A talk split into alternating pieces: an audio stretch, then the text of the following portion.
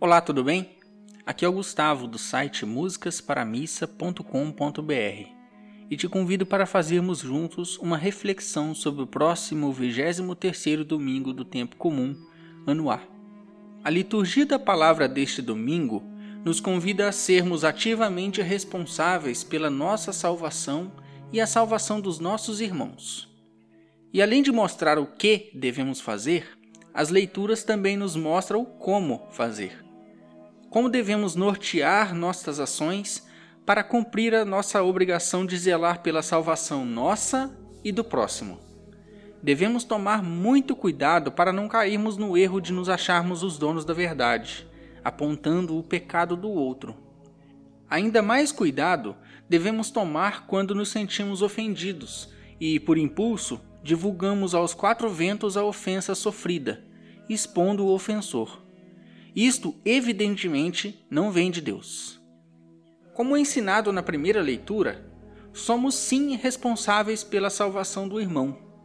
Devemos ativamente agir para ajudar nossos irmãos a corrigirem os seus caminhos. A nossa própria salvação depende disso.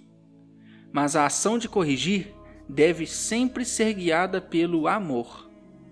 O próprio Jesus Cristo, nosso Senhor, nos ensina de forma prática como fazer uma correção fraterna, a fim de ganhar o irmão, ao invés de afastá-lo. Basta ler o Evangelho deste domingo e colocar em prática, sempre com o cuidado de não cair no erro do sentimento de superioridade. Antes de tudo, a atitude da conversão fraterna deve ser considerada como um serviço a Deus e ao próximo. Devemos ser e agir como escravos do amor. Talvez você esteja pensando, Ok, Gustavo, entendo o que você disse sobre o que fazer e como, mas eu prefiro ficar na minha e não me envolver com os problemas dos outros. Agora eu quero chamar a sua atenção para a segunda leitura desta missa.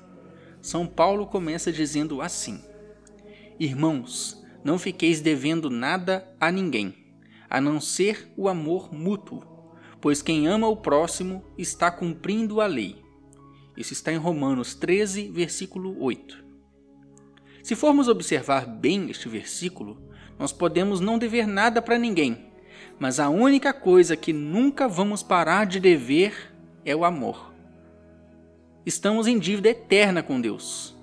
Logicamente, se alguém nos faz um favor, nós fazemos outro favor de volta estamos quites. O favor está pago. Assim não ficamos devendo nada ao próximo. A única dívida que não conseguimos saldar é o amor a Deus e ao próximo e nisto se resume todos os mandamentos de Deus. Então, se este é o mandamento supremo de Deus e é uma dívida eterna nossa, temos sim a obrigação de agir com amor e por amor para corrigir os caminhos errados dos nossos irmãos.